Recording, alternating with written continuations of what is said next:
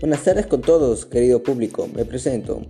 Mi nombre es Víctor Cisneros. Les hablo desde Lima, Perú, en el distrito de San Martín de Pobres. Yo estudio en el colegio Javier Herado 339 en el tercero B secundaria.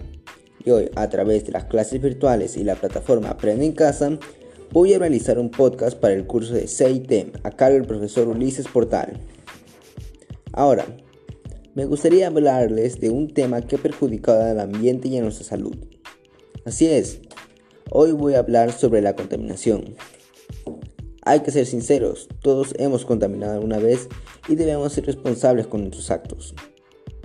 Nosotros no podemos desaparecer la contaminación, lamentablemente, eso es imposible. Pero sí podemos disminuirla con algunas acciones. Créanme, la contaminación es un problema con muchas causas negativas que afecta a todas las personas. ¿Recuerdan ustedes al inicio de la pandemia por el COVID-19 el año pasado en marzo el presidente Martín Vizcarra declaró cuarentena total en todo el país durante dos meses aproximadamente y producto de eso el medio ambiente mejoró. ¿Y por qué sucedió eso? Pues porque nosotros, las personas que somos las principales causantes de la contaminación del aire, estábamos en nuestras casas. No había fábricas con gases tóxicos funcionando todo el día ni congestión vehicular llenando de óxido de carbono, ni calles llenas de basura.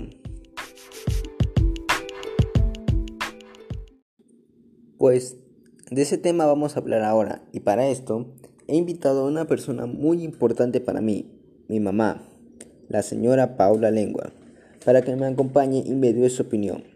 Buenas tardes mamá, bienvenida y gracias por acompañarme en este bonito y educativo proyecto donde todos aprendemos a cuidar el medio ambiente y disminuir la contaminación. Adelante, por favor.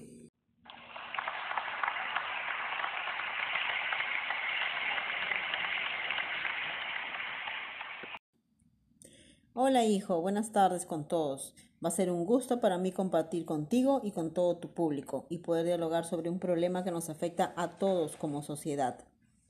Muchas gracias mamá por tus gentiles palabras. Bueno, empecemos con nuestro tema.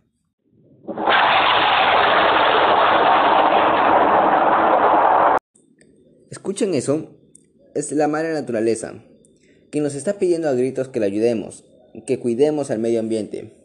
¿Cómo? Disminuyendo la contaminación.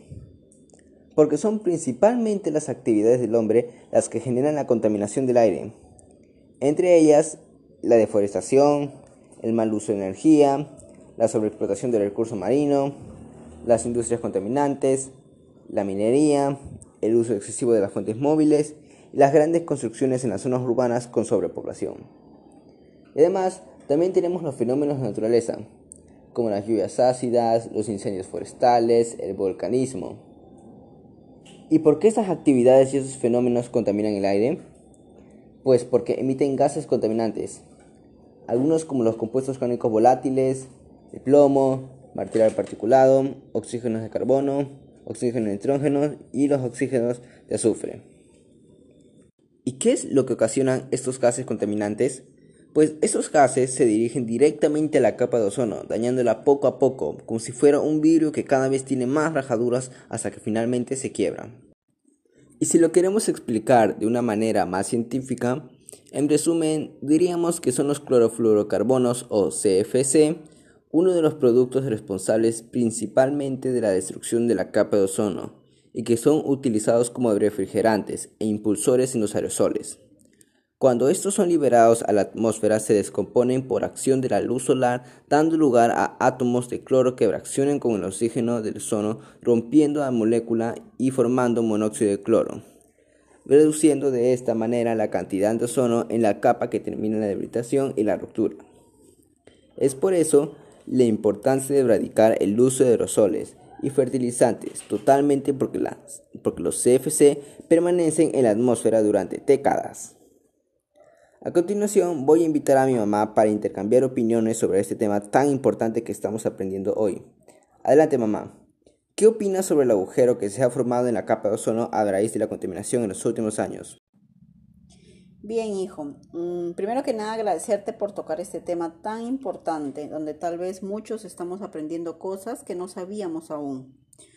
Yo creo que el agujero en la capa de ozono se originó, como bien dijiste tú, al inicio por las actividades del hombre y los gases contaminantes que se generan de ellas. Entonces, si ya sabemos eso, lo que sigue a continuación es tomar conciencia y responsabilidad de nuestros actos diarios porque al final los únicos perjudicados somos nosotros mismos y las generaciones que vendrán después, o sea, nuestros hijos, nietos, bisnietos, etc. Entonces, ¿qué debemos hacer? Debemos practicar el reciclaje, eh, debemos ser responsables con el uso de la energía, no usar bolsas plásticas, no usar aerosoles, no arrojar basura ni desmonte en las calles, en los ríos, menos en los mares. Separemos las pilas, las baterías de los celulares que ya no funcionan y llevémonos a los lugares de acopio. Y sobre todo, cuidemos las plantas y las pocas áreas verdes que aún nos quedan.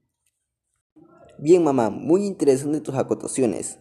¿Sabías tú que algunos de los aparatos electrónicos que tenemos en casa y que usamos diariamente también contienen CFC y contribuyen al daño de la capa de ozono? No, hijo, no lo sabía, pero tú sabes que en la casa nosotros siempre hemos tratado de manejar responsablemente el uso de los aparatos electrónicos y electrodomésticos para el ahorro de la energía, que también contamina la atmósfera. Y ahora que sé que algunos de estos aparatos generan este gas ZFC, con mayor razón cuidaremos su uso y su debido mantenimiento.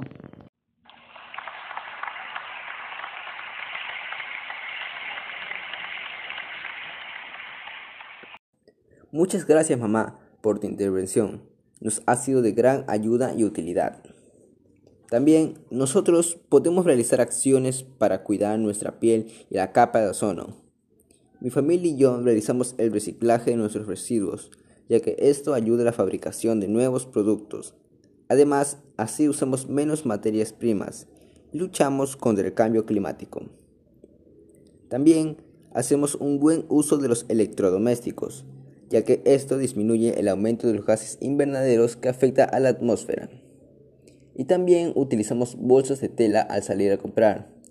Con esto evitamos la fabricación de bolsas de plástico que generan mayor emisión de carbono. Nosotros realizamos estas tres acciones. Ustedes también pueden realizarlas, estas acciones, y aún más.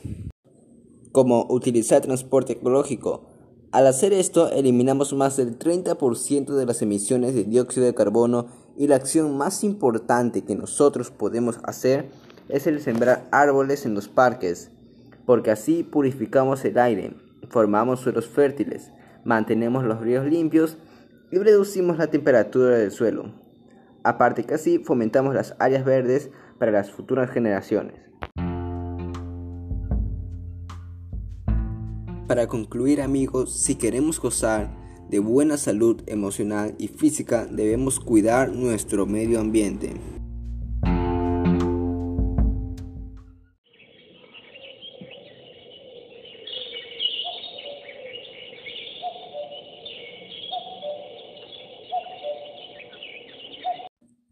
¿Escuchan eso? Así quiero escuchar la naturaleza, sana, Quiero vivir en un ambiente sano, sin contaminación. Quiero que el planeta Tierra se recupere sus deterioros, porque es mi hogar, nuestro hogar. Y es nuestra obligación cuidarlo para las generaciones que vienen más adelante. Pongámonos metas y lo lograremos. No lo olvides, en, en tus manos está el cambio. Nosotros queremos una ciudad limpia. Antes de despedirme, quiero agradecer mucho a mi mamá por su participación y apoyo, y a ustedes por haberme acompañado. Espero les haya sido útil la información. Hasta una próxima oportunidad. Hasta luego.